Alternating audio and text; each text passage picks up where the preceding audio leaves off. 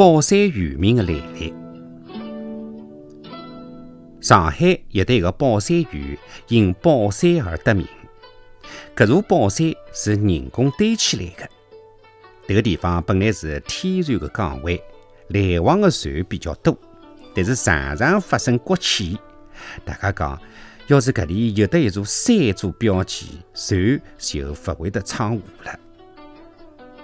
到了明朝永乐皇帝坐龙庭的辰光，有得一个叫陈旭的大官。了解到搿桩事体，就上奏皇帝，建议辣辣搿里造座山。皇帝同意了，于是陈旭发动军民公议，花了一年的辰光，堆筑起了一座山。皇帝为搿座山写了一篇文章，并派石工拿迭个文刻辣辣山浪向的一块碑浪向。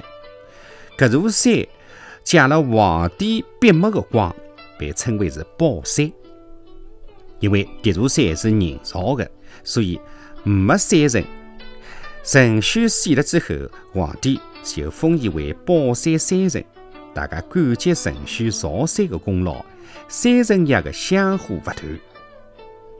后来海浪向出现了阿口，经常上路杀人放火。迭个一天，一群阿口乘着海盗船侵犯上海。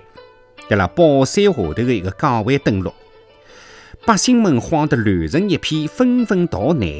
正辣这个辰光，只见轰隆隆一声，顿时天昏地暗，地动山摇。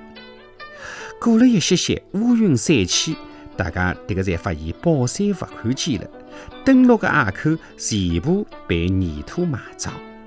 原来是陈旭洒山救了百姓。宝山虽然没了，但是搿里仍旧依山得名。今朝的宝山原名就是由此而来的。